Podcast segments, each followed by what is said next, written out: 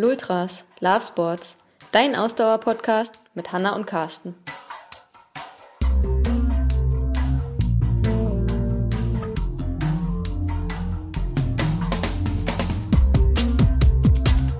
Heute zu Gast bei uns Thorsten Bretsch vom Ausdauerblog. Wir haben mit Thorsten darüber gesprochen, wie eine Zusammenarbeit zwischen Sportler und Trainer eigentlich aussieht und vor allem, wie die ersten Schritte aussehen. Das Besondere daran ist, dass Thorsten sowohl selbst Trainer als auch Athlet ist, genau wie wir. Zunächst einmal erzählt Thorsten, warum er sich für uns die Ausdauercoaches entschieden hat.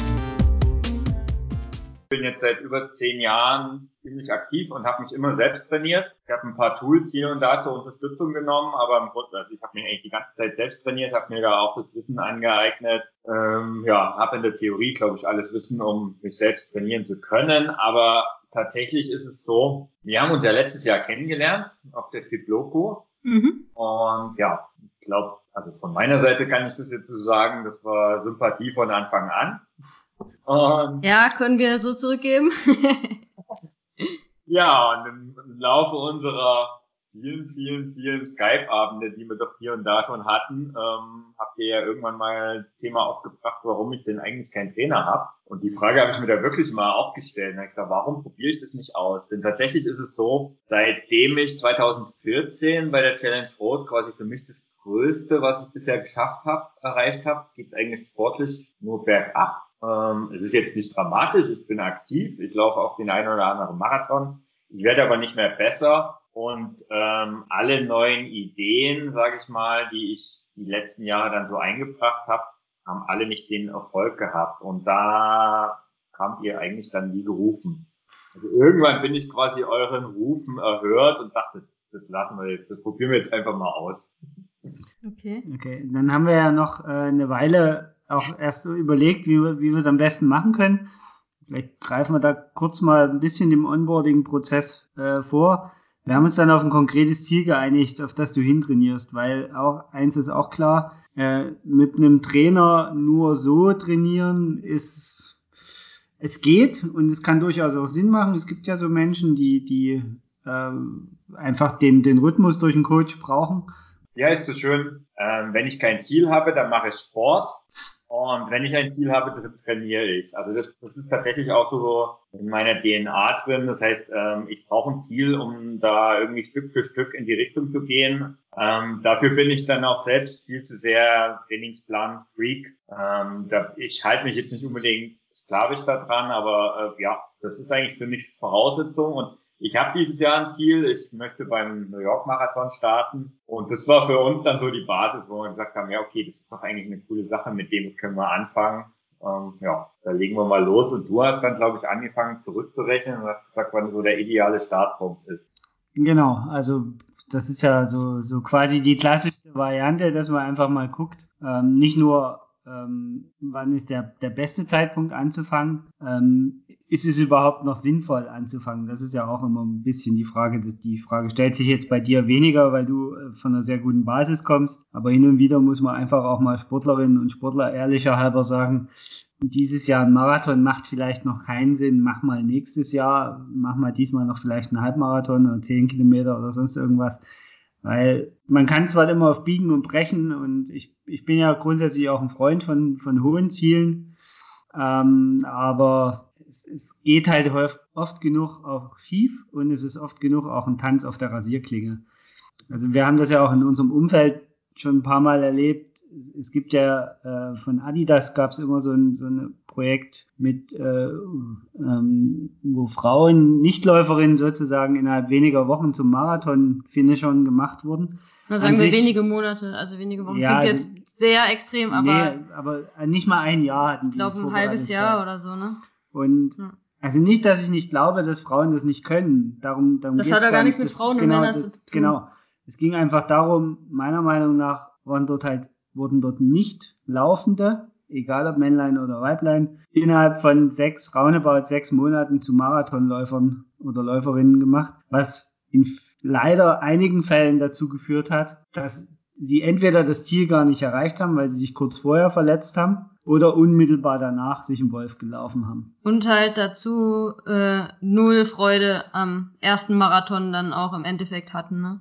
Und ich glaube, bei dem, was du jetzt gesagt hast, da können wir auch schon ähm, ähm, eingreifen in, sag ich mal, so die ersten Schritte, die wir immer vornehmen, wenn ein Athlet oder eine Athletin auf uns zukommt, der mit uns zusammenarbeiten möchte. Weil ich glaube, das Wichtigste aus unserer Sicht als Coaches ist erstmal, denjenigen dann kennenzulernen, ja, und also nicht nur kennenlernen im Sinne von, äh, wie ist er drauf, also das ist auch wichtig, findet man mit dem so eine gewisse persönliche Ebene, aber vor allem auch den sportlichen Background von demjenigen zu kennen, ne? wie du gerade gesagt hast, also da und da dann auch knallhart ehrlich zu sein, wenn man der Meinung ist, dass die Ziele, die derjenige hat, eben nicht äh, realistisch sind. Ne? Also das ist, glaube ich, ganz, ganz wichtig, dass man schaut, okay, was hat derjenige eigentlich schon gemacht, von was für einer Basis kommst du? Du hast ja jetzt schon gesagt, bei Thorsten ist es so, ne, dass uns da sehr schnell klar war, dass er eine sehr gute Basis hat und da äh, jetzt mit dem konkreten Ziel New York Marathon aus unserer Sicht das natürlich überhaupt gar kein Problem ist erstmal.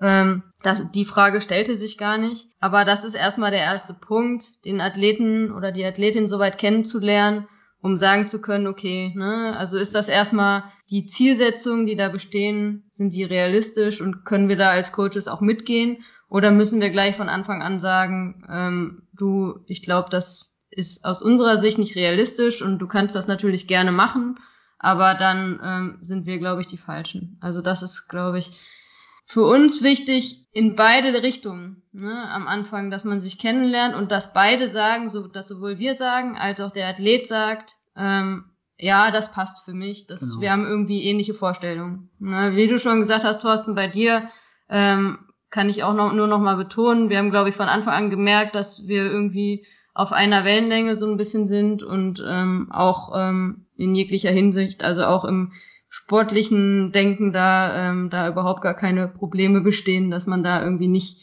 ähm, nicht mehr gut miteinander arbeiten kann. Ähm, das ist sicherlich jetzt ähm, eher selten der Fall, dass man so eine Situation hat. Aber ich finde das immer wichtig, ähm, das auch zu benennen, weil es vielleicht auch viele Leute gibt, die sagen, naja gut, aber ähm, das ist natürlich, und in meiner äh, Situation ist es ja auch so, dass mein Job, ne, dass, dass mein, damit verdiene ich mein, äh, mein Geld mit. Aber trotzdem muss ich auch ehrlich zu mir selbst sein, wenn es nicht passt und dann sagen, okay, ich glaube, das passt mit uns nicht. Ähm, ich glaube, du solltest dir, wenn jemand anders suchen, weil ähm, wir sind da jetzt die Falschen. Ne? Ja. Also. Das kann ich auch Athletensicht ähm, nicht genauso nennen. Also ich, ich kenne ja auch beide Seiten, aber wenn ich jetzt mal aus Athletensicht spreche, ähm, ist es mir halt zum Beispiel extrem wichtig, dass ich eine hohe Vertrauensbasis zu den Coaches habe, weil ähm, letztendlich gebe ich nicht nur meine Daten im Training her, sondern ich gebe einen Teil von meinem Leben her, weil ich meine, ähm, ihr kriegt mit, wenn ich mal keinen Bock auf Training habe und wenn wir Terminverschiebungen hab, haben und solche Dinge, da gehen wir ja schon ein bisschen jetzt äh, in die Zukunft, aber letztendlich ähm, mache ich das nur mit jemandem, wo ich das Gefühl habe, das passt. Und ja. ähm, die gehen halt gut mit meinen Daten um. Das ist ja auch immer so ein Thema. Und äh, ja, ich weiß, dass wir gemeinsam, und das ist halt einfach ein gemeinsames Arbeiten an einem Ziel. Und das war wichtig. Ich kann mich noch erinnern, dass ihr, ich glaube, Carsten, du warst, der, du hast gesagt, ähm, je mehr Daten du am Anfang auch zur Verfügung hast, umso einfacher kannst du das auch einschätzen. Also was ist ja, ich glaube, das kam euch auch am Anfang, glaube ich, ein bisschen entgegen. Ich, ich bin ja schon auf Tra Training Peaks gewesen und letztendlich sind ja dort alle meine Trainingsdaten der letzten x Jahre, naja, wobei Trainingspeak ist nicht ganz so viel, aber mindestens des letzten Jahres. Und das war ja schon meine Basis neben dem Anamnesegespräch, was halt am Anfang stattgefunden hat. Ne? Also das, ihr kanntet mich klar durch unsere Gespräche und wusstet, was ich so sportlich schon gemacht habe. Ähm, Im Anamnesegespräch haben wir das ein bisschen konkretisiert, aber letztendlich habt ihr auch die Daten gehabt. Genau, also es ist äh, so eine Mischung aus beiden. Ähm, die Daten helfen natürlich, ne? die machen die Sache viel, viel leichter. Also das muss man einfach so sagen. Nachdem wir jetzt geklärt hätten, warum sich Thorsten für die Ausdauercoaches entschieden hat, kommen wir jetzt zum eigentlichen Onboarding-Prozess. Thorsten berichtet aus seiner Sicht, wie er das Anamnesegespräch empfunden hat. Und wir als Trainer erklären, warum das Anamnesegespräch für uns eine wichtige Basis für die Zusammenarbeit mit unseren Athleten und Athletinnen ist. das Entscheidende ist tatsächlich das Anamnesegespräch, was wir führen. Ähm, kannst du ja gleich selber noch ein bisschen erzählen, wie du das empfunden hast. Ähm, für mich ist das tatsächlich die Grundlage, auf der ich ähm, im Endeffekt aufsetze.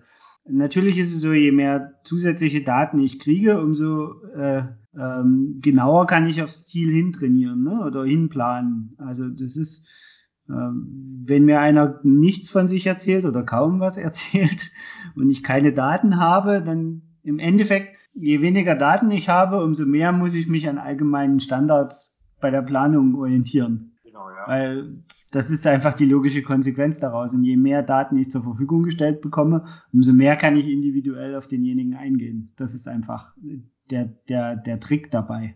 Ähm, ja, also genau, also es fängt bei uns ja dann immer an mit so einem sehr ausführlichen Anamnesegespräch. Ich glaube, wir haben weit über eine Stunde sogar dafür investiert. Ähm, was allerdings unser beider Quatschlaune auch ein bisschen geschuldet ist. ähm, von daher, ähm, ja, erzähl mal, wie, ähm, wie empfandest du das denn? Also ich sag mal so, dass es sowas am Anfang gab, das ist ähm, für mich schon mal ein sehr gutes Zeichen gewesen, ähm, weil das ist für mich ess essentiell wichtig, dass eben genau solche Sachen ab, äh, abgefragt werden. Was mich etwas äh, überrascht hat, ist, dass es persönlich stattgefunden hat, weil tatsächlich kenne ich das eher anders, dass man das äh, die Daten ich also quasi als ja, Protokoll schickt ähm, dass man das selber für sich ausfüllt und dann im Nachhinein drüber spricht. Was wir ja gemacht haben, letztendlich hast du mich ja interviewt. Genau. Das heißt du, ich habe gar nicht gewusst, auch was ist, also was, was da jetzt auf mich zukommt. Wir haben so grob gesprochen, aber eigentlich nicht wirklich und du hast dich durch deinen Fragebogen eigentlich durch schlaue Fragetechniken Stück für Stück vorangetrieben und ähm, ja, wird einfach mal nicht befragt. Und erst im Nachgang hast du mir ja dann die Aufzeichnungen dazu geschickt, ob das genau. passt. Und das fand ich spannend, weil das hat den Vorteil, ähm, dass du halt auch nachfragen konntest. Ne? Genau verstanden hast, wenn, wenn mir was nicht klar war, dass wir halt im Austausch waren. Ne? Das ist auch, und ich glaube, das ist auch eben das, was ich vorher schon gesagt habe, das ist halt auch ein Anspruch, den wir da haben. Natürlich kann man das auch mit einem auf schriftlicher Basis machen, dass man einfach einen Fragebogen schickt und, und du den dann ausfüllst. Aber indem man das persönlich macht, wie du gerade gesagt hast, kann man eben auch nachfragen, man kann einfach mehr über, über dich erfahren und auch wieder eben auf, auf persönlicher Ebene vielleicht in dem Gespräch noch ein bisschen mehr herausfinden und ein bisschen mehr schon reinfühlen, okay, ähm, ne, wie bist du so drauf, was, was sind Sachen irgendwie, die für uns wichtig sind, um dich zu kennen, um eben das Training für dich so individuell, so optimal auf dich individuell ähm, abgestimmt zu gestalten, dass es für dich perfekt passt. Ne? Also genau, dieses Thema Persönlichkeit ist da eigentlich der, der Schlüssel. Also es, natürlich könntest du die Fragen auch alle ohne mich beantworten. Also die sind ja, das ist ja jetzt kein, keine Rocket Science. Aber anhand dessen, wie du reagierst auf Fragen und auch, auch wie du nachfragst, kann ich im Endeffekt danach beurteilen, ähm, muss ich dir jetzt viele oder wenig Informationen in den Trainingsplan schreiben für die einzelnen Einheiten Brauchst du eher eine starke Führung? Brauchst du weniger Führung? Bist du selber getrieben? Bist du weniger selbst getrieben? All das kann man in so einem Gespräch relativ schnell aus jemandem heraushören. Ähm, von daher, das, deswegen äh, legen wir eigentlich Wert darauf, das direkt persönlich zu machen, ja. das Gespräch, weil das uns den Start total erleichtert. Und auch an, wieder in die andere Richtung, auch für dich gibt's, glaube ich, auch dir wieder eine bessere Idee, okay, ne, wie gehen die das Ganze so an? Wie, wie kann ich mir vorstellen, wie, wie die das so gestalten und wie die in Zusammenarbeit mit mir dann, weil am Ende brauchen wir immer auch den Athleten und wie ihr beide auch schon gesagt habt, je mehr Daten man hat äh, und je mehr Informationen man über jemanden hat, desto einfacher wird es einfach für, für denjenigen individuell zu planen. Ähm, das ist immer ein Miteinander und äh, dann ist es halt eben auch für dich als Athlet ähm, auch wiederum, wenn man das Anamnesegespräch persönlich macht, ähm, kriegst du eine Idee davon, wie wir arbeiten. Ich sag mal so, in der Wirtschaft würde man an der Stelle äh, von einer vertrauensbildenden Maßnahme sprechen. genau. genau. Ja, aber das, das, das trifft schon sehr gut, das Ganze. Und ähm, also vielleicht auch für die Hörer, also das ist eine Erfahrung, die ich gemacht habe, auch wenn ich jetzt nicht viel Erfahrungen mit Coaches habe, aber ohne so ein Gespräch würde ich absolut die Finger davon lassen. Also wenn er irgendjemanden coachen will und nicht vorher so ein Gespräch führt oder alten Bogen, was auch immer, also überhaupt diese Sachen abfragt, was da so dabei sind. Ich meine, wir können ja vielleicht gerne nochmal auf ein paar Dinge eingehen, was dabei ist, aber ähm, wenn es ein Training startet ohne das, das kann nichts werden, weil das ist, dann kann man auch einen Trainingsplan aus dem Internet sich irgendwo holen oder aus dem Buch. Genau. Ja, ja lass uns doch den, den einfach mal kurz durchgehen. Also wir fangen klar klassisch an mit, mit so ein paar allgemeinen Themen wie körperlicher Zustand und äh, dem üblichen. Was wolltest du sagen? Ich sagte körperlicher Zustand verheerend, war nicht die Basis, aber. ähm, ja, also so einfach mal so das Grundgerüst abzuchecken. Also ist jemand, hat jemand vielleicht auch Krankheiten, die man berücksichtigen muss oder manche Sachen sind ja auch so Kleinigkeiten, ne? Dann erzählt einer, sagt, naja, ich, eigentlich bin ich kerngesund, außer ich habe eine Pollenallergie, halt blöderweise auf Pollen, die das ganze Jahr unterwegs sind. Ja, ja. Ähm, das ist so der Klassiker, ne? Die Leute leben damit, merken das gar nicht so und du als Trainer hab, weißt dann, ups. Ich habe ich hab schon mal erlebt, ähm, ich bin kerngesund und dann fragt man nach und dann gibt's äh, blutdrucksenkende Mittel, die eingenommen werden. Also wo ich denke, okay, ähm, ja, das sind genau die, die Dinge, die an der Stelle einfach zur Sprache kommen müssen. Ja. Genau. Genau, und da haben wir halt auch eine Verantwortung dann, ne? gerade wenn es um das Thema irgendwelche Krankheiten halt geht. Ähm, als Trainer haben wir natürlich auch eine Verantwortung, da vorher ganz klar irgendwie zu wissen, okay, gibt es irgendwelche Einschränkungen oder nicht. Ne? Ähm, genau. Das ist, also ich sag mal, das ist das Grundgerüst, das erwarte ich einfach von jedem Beratungsgespräch, was mit Fitness zu tun hat, ja. egal ob Ausdauersport, Fitnessstudio oder sonst irgendwas. Äh, bevor ich irgendwo bei einem Trainer anfange, sollte der mich mal fragen, ob ich gesund bin. Mhm. Und zwar möglichst ein bisschen standardisiert, weil wie ich es gerade gesagt habe, in der Hitze des Gefechtes sagt man, ich bin gesund und wenn man dann in Ruhe drüber nachdenkt, stellt man fest, dass man doch nicht so ganz gesund ist. Oder man Dinge eben als nicht so wichtig erachtet hat, die äh, vielleicht durchaus Relevanz haben. Genau, also wenn man das auch auf eine andere Ebene einfach mal ein anderes Beispiel gibt. Ich mache ja wöchentlich einen Laufkurs in einem Laufladen und da kommen halt immer neue Leute auch dazu. Und da frage ich immer am Anfang ab, okay, gibt es irgendjemanden, der irgendwo Beschwerden hat? Wir machen immer verschiedene Lauftechnikübungen, um auch da irgendwie gleich zu wissen, okay, da gibt's jemanden, der vielleicht irgendwo Probleme hat. Ne? Äh, das ist äh, für mich als als Trainerin, die im Sportbereich tätig ist, ist das halt das A und O am Anfang erstmal immer zu klären, ob es irgendwo gesundheitliche Einschränkungen gibt. Genau. Dann waren wir uns einig, dass du so halbwegs gesund zum Trainieren bist. so halbwegs? Nein, äh, dass das alles äh, in Ordnung ist. Und dann kamen wir zum zweiten Teil. Nicht ganz. Du hast irgendwas gesagt, dass mein BMI durchaus ein bisschen kleiner sein dürfte. Ja, gut. Ausgedrückt an der Grenze zum Übergewicht. ich erinnere mich genau.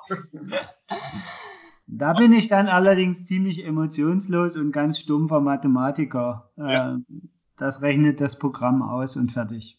Genau. Glaub, das äh, wäre alles gut gewesen. wobei jetzt Übergewicht ja erstmal kein Grund ist, keinen Sport zu machen. Es ist nur in, in gewissen Grad ein Risikofaktor.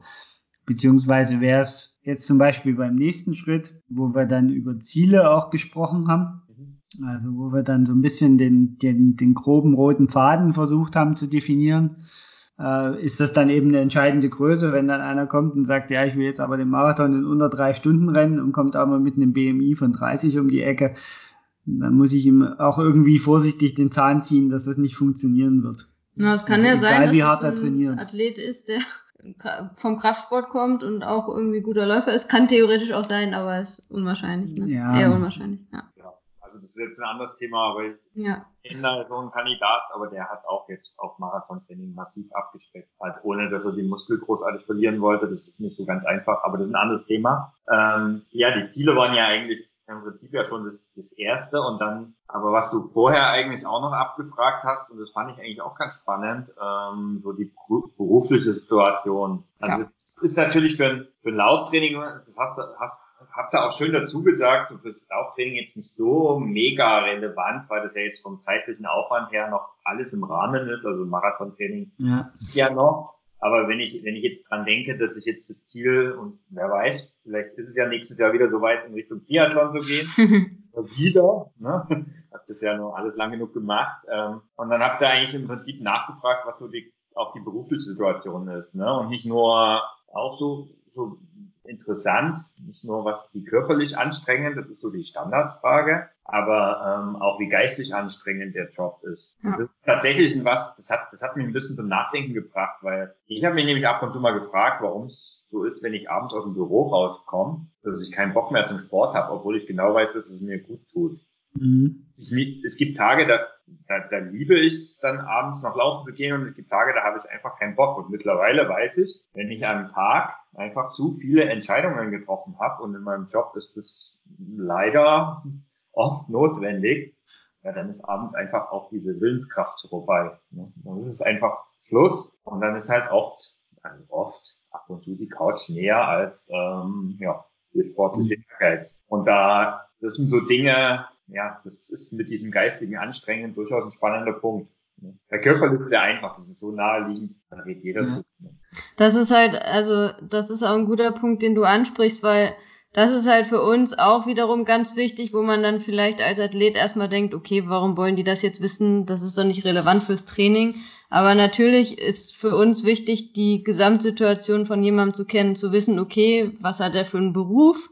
Dann, wie hoch ist das Stresslevel im Beruf? Ne? Dann kommen auch noch so Sachen hinzu, okay, eine Idee davon zu haben, äh, ohne da jetzt irgendwelche Details zu wissen, aber eine Idee vom, vom Privatleben auch von demjenigen zu haben, hat er Familie, ne? Das ist, spielt dann natürlich auch in die Trainingsplanung rein. Wie sieht das aus? Wie viel Zeit hat derjenige am Wochenende? Wie sind die familiären Verpflichtungen?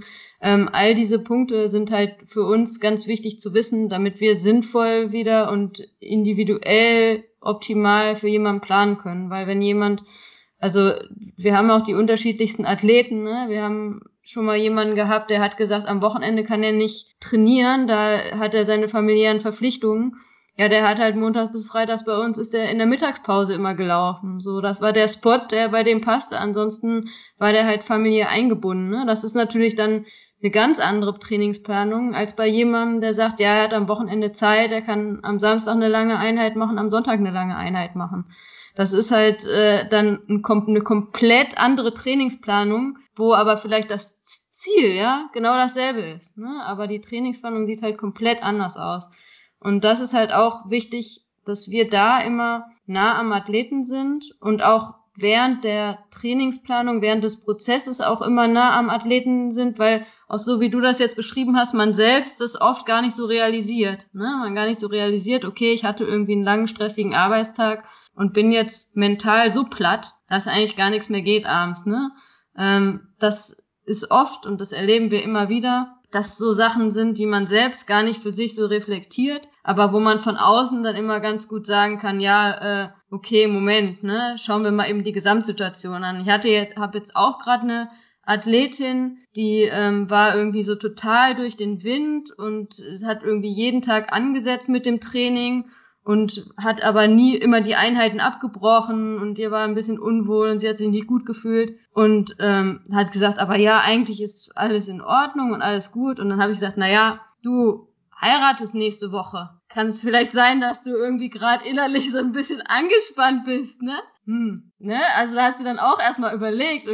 Also das sind solche Sachen, die man oft selbst ja gar nicht so für sich reflektiert, aber von außen als ein guter Trainer, ja, ich sag immer, als ein guter Trainer muss man halt sowas von außen dann auch so ein bisschen sehen und beurteilen können. Also der, der Punkt ist einfach, ähm, und, und das macht, glaube ich, dann auch wieder die Individualität von Training aus, wenn du mit einem Coach zusammenarbeitest. Ähm, wir sind alle, also die meisten von uns, die, die, die sich Training antun noch zusätzlich, oder viele von uns sind nebenbei berufstätig. Das heißt, die haben. Nee, nicht nebenbei, die sind Vollzeit berufstätig, das also, Training ist nebenbei. Ja, ja, also entscheidend ist eigentlich, es gibt nur drei Momente in deinem Leben, wo du wirklich regenerierst. Das ist beim Schlafen, auf der Couch und beim Essen. ähm, alles andere ist Stress für deinen Körper und Belastung. Und das sei es, dass du frühst einen langen Weg ins Büro hast, sei es lange Arbeitstage, viele Entscheidungen wie bei dir oder man muss viel rumlaufen im Büro oder man ist vielleicht zwischen zwei Abteilungen, ist ein großer Umbruch, was weiß ich, was da gerade anliegt. So, all das ist Stress Und diesen Stress muss man irgendwie als Coach versuchen zu messen und, und, und zu bewerten. Also dann gibt's halt Leute, die, die können auch mit Stress ganz anders umgehen. Ne? Die sind viel stressresistenter.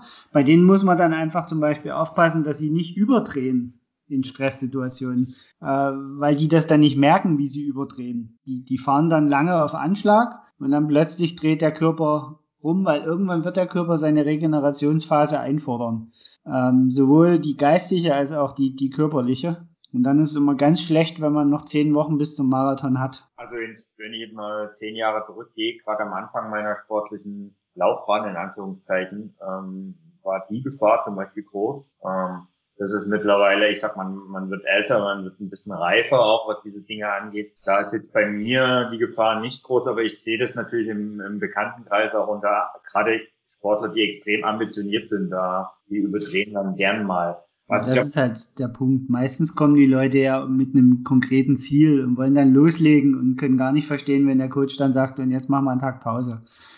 was auch so ein Punkt ist, ähm, du hast es schon gesagt, jetzt gerade individuelles Training.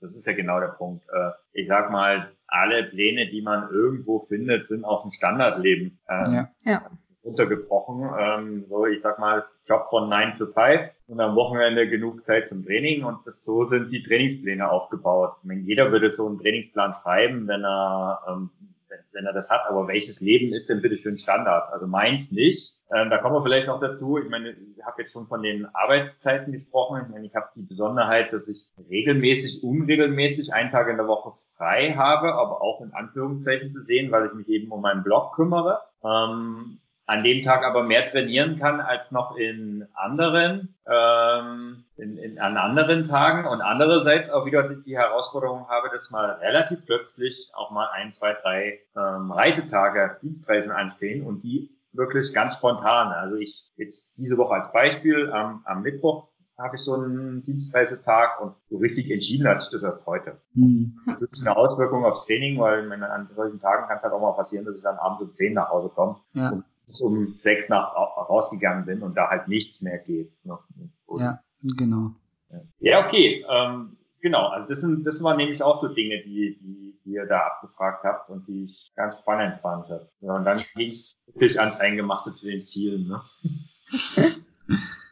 Genau, da ist, also ich weiß gar nicht, ich würde das jetzt schon fast als klassisch bezeichnen. Ne? Wir haben also ich hoffe, dass es klassisch ist, weil also ne, eine Zielabfrage äh, sollte immer dabei sein. Ja, auch und, die Art, wie wir abfragen, ne? Also wir ganz klassisch, und, ne? Wir haben unsere A, B, C-Ziele ja. und, und also was, was halt am Ende wieder für mich wichtig ist als Coach ist, wenn man über Ziele spricht, dass man, ähm, dass man am Ende sich eben auch einigt auf Ziele, ne? Also es ist nicht wieder nur wieder so ein, ja, äh, beim Athleten abfragen, was hast du für Ziele, sondern äh, am Ende geht es eben auch darum, dass man sich gemeinsam, gemeinsam Zieldefin Ziele defini definiert, ja, die man gemeinsam dann wirklich vereinbart hat. Also wirklich quasi wie so eine kleine Vereinbarung zwischen Sportler und Coach. Letztendlich ähm, schließt man so einen kleinen Vertrag ab. Ähm, und ein Ziel ähm, macht nur dann Sinn, wenn beide sich dazu committed haben. Ganz genau. Wenn jetzt irgendwie einer ein Ziel habt und ihr als Trainer das Gefühl habt, äh, nee, das ist nicht realistisch oder vielleicht auch das ist ein bisschen zu unambitioniert, weil die Diskussion hatten wir nämlich, ähm, dann ist es so eine Sache, äh, wo ihr dann gegensteuern könnt und, genauso umgedreht. Und ähm, dieses, äh, Carsten, du hast es so schön gesagt, äh, ABC-Ziel ist selbstverständlich, äh, ist es nicht, ich kenn's, also ich, mache das auch ähnlich, auch äh, so für mein habe ich eigentlich die letzten Jahre schon immer gemacht. Das ist aber ein Ding, da, da merkt man den Trainingsansatz oft auf dem Triathlon, weil da kenne ich das. Beim Laufen kenne ich das gar nicht so sehr. Also da, die meisten kommen daher und sagen, ich will den Marathon unter, ja, egal, vier Stunden laufen, wie es jetzt in meinem Fall ist. Ähm, aber dass sich ein, ein Ziel auch in B-Ziel für, ne, es läuft halt nicht ganz hundertprozentig, aber ich bleibe trotzdem noch fokussiert. Ja. Und ein C-Ziel, ja, in meinem Fall jetzt, kommen überhaupt ins Ziel, ne? weil das ist ja immerhin auch schon mal eine Leistung. Man läuft halt nicht einfach so.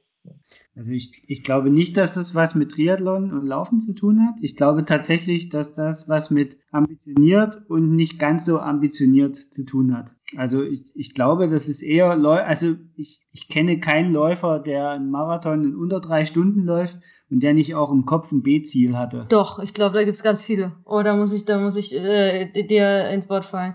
Ich glaube, da gibt's ganz viele und ich glaube, das ist ein großer Fehler, den ganz viele machen. Okay, die sich halt nur auf ein, auf dieses eine Ziel fokussieren. Ne? Die wollen unbedingt ihre Bestzeit laufen, nehmen wir das Beispiel, und den Marathon unter drei Stunden laufen. Und ähm, was ja auch total okay ist, wenn man, äh, wenn man sich so ein Ziel setzt. Aber ähm, wenn es dann halt nicht läuft und die haben kein B-Ziel oder gar C-Ziel im Kopf, dann ist es halt eine Katastrophe beim Marathon. Ne? Sobald es dann nicht mehr läuft, ähm, ist das dann mental der absolute Einbruch, ne? Weil die haben dann eben nichts mehr, worauf sie noch zurückgreifen können, sondern die sind dann im Wettkampf, es läuft vielleicht nicht, die merken, okay, scheiße, das wird nichts mehr, ne? Ich bin zu langsam unterwegs und dann ist es halt mental eine Katastrophe, gerade wenn man auf so längeren Distanzen unterwegs ist, ähm, weil die dann eben, ja, die, die logische Konsequenz ist dann, dass man dann abbricht. So, ne? Und das ist halt ähm, für einen Hobbyathleten, ähm, dass ja jemand, der unter drei Stunden laufen will, ist zwar ambitioniert unterwegs, aber trotzdem Hobbyathlet, ist es halt eine Katastrophe, weil am Ende ähm, sollte man nicht nur den Wettkampf laufen, um unbedingt eine gewisse Zeit zu schaffen, sondern am Ende sollte man den Wettkampf erstmal laufen, um den Wettkampf zu schaffen. So, und dass ja. nicht immer alles äh, rund läuft und je ambitionierter die Ziele sind, desto schwieriger ist es, dass alles perfekt läuft und man das Ziel wirklich schafft. Und deswegen ist es für mich essentiell, dass man, dass man sich auch ein B und ein C-Ziel aufsetzt. Okay, dann habe ich das vorhin nur falsch formuliert, aber genau das wollte ich eigentlich damit zum Ausdruck bringen. Ich glaube, wer wirklich ambitioniert trainiert, der denkt im Kopf auch in A, B, C, D Zielen. Weil anders schaffst du das auf Dauer nicht. Wenn du immer nur mit einem A-Fokus reingehst und wir machen alle ein, also Ausdauersport hat halt auch ganz viel mit Tagesform zu tun. Und es gibt einfach Tage, da funktioniert Ausdauersport in unserem Körper nicht. Nicht so, zumindest nicht so, wie wir es uns bestes, idealerweise vorstellen. Bestes Beispiel jetzt, Ironman Frankfurt dieses Jahr, der Herr Lange, Patrick Lange, der mit totalen Ambitionen da reingegangen ist und dort Magenprobleme kriegt. So, da hat er zwei Möglichkeiten gehabt. Entweder er bricht das Ding ab und steht dann vor dem Dilemma, dass er nochmal einen finishen muss, damit er in Hawaii starten darf.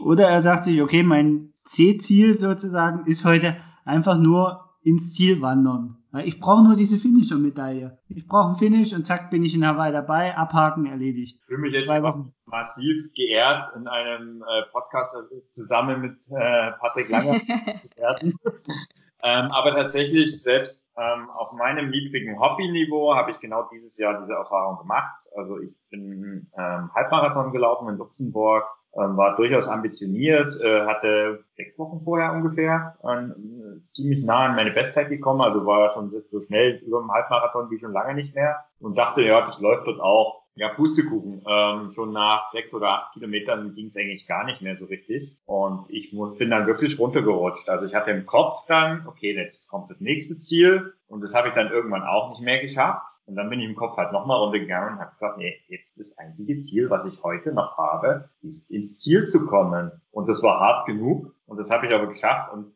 dadurch habe ich auch im Nachhinein so einen versöhnlichen Abschluss. Die Zielvereinbarung ist für uns einer der wichtigsten Bestandteile des Anamnesegespräches, denn mit ihr wird eine Art virtueller Vertrag geschlossen zwischen Trainer und Athlet. Man einigt sich auf die gemeinsamen Ziele. Damit endet unsere heutige Podcast-Folge. Nächste Woche sprechen wir mit Thorsten über die konkrete Trainingsplanung. Und führen mit ihm das sonst eigentlich persönliche Feedback-Gespräch hier live mit euch im Podcast.